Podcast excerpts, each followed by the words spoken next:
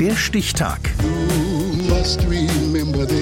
Die Chronik der ARD. 3. Oktober 1993. Heute vor 30 Jahren verhängte Präsident Boris Jelzin nach Unruhen in Moskau den Ausnahmezustand. Christian Erber. Das zentrale Gebäude des russischen Fernsehens Ostankino. Oppositionstruppen belagern es.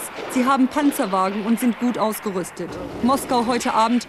Bürgerkriegsähnliche Zustände sind ausgebrochen. Berichtet Moskau-Korrespondentin Sonja Mikic am Abend in den Tagesthemen.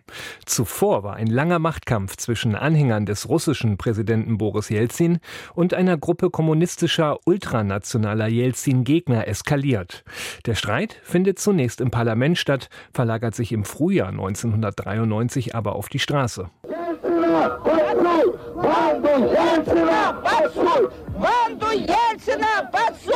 Hier schreien sie die Bande Jelzins vor Gericht. Anlass der Demonstrationen sind Jelzins Reformen. Er will Russlands Wirtschaft in hohem Tempo liberalisieren und privatisieren. Ein Kurs, der bei einflussreichen Oligarchen gut ankommt.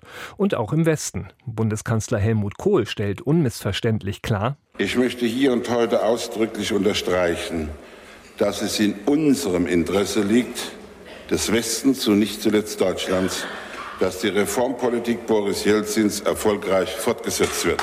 Doch Teile der ärmeren Bevölkerungsschichten bringt Jelzin mit seinem Kurs gegen sich auf.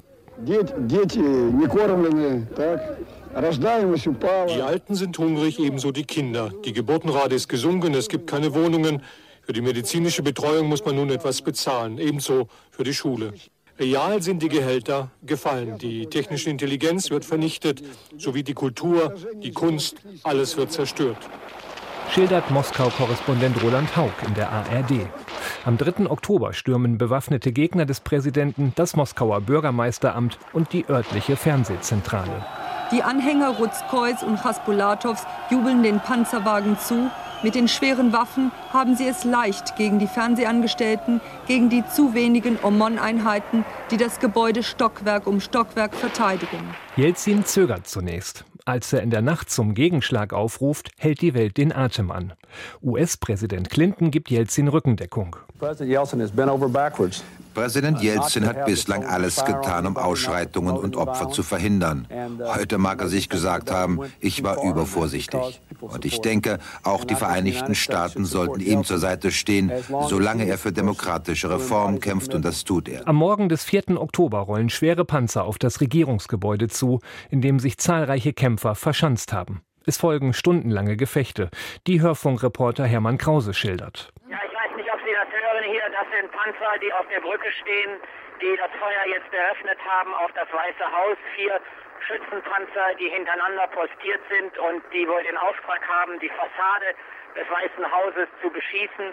Und dort an der Fassade kann man jetzt auch die Einschüsse sehen. Vielleicht im 11., 12. Stockwerk. Dort blättert jetzt Stein ab, dort kommt Putz herunter, dort springen die Scheiben auseinander. Am Ende siegt die Jelzin-treue Armee. Der Putschversuch ist niedergeschlagen. Bei den Gefechten in der Moskauer Innenstadt sterben fast 200 Menschen. Begonnen hatten sie am Nachmittag des 3. Oktober heute vor genau 30 Jahren. Der Stichtag. Die Chronik von ARD und Deutschlandfunk Kultur.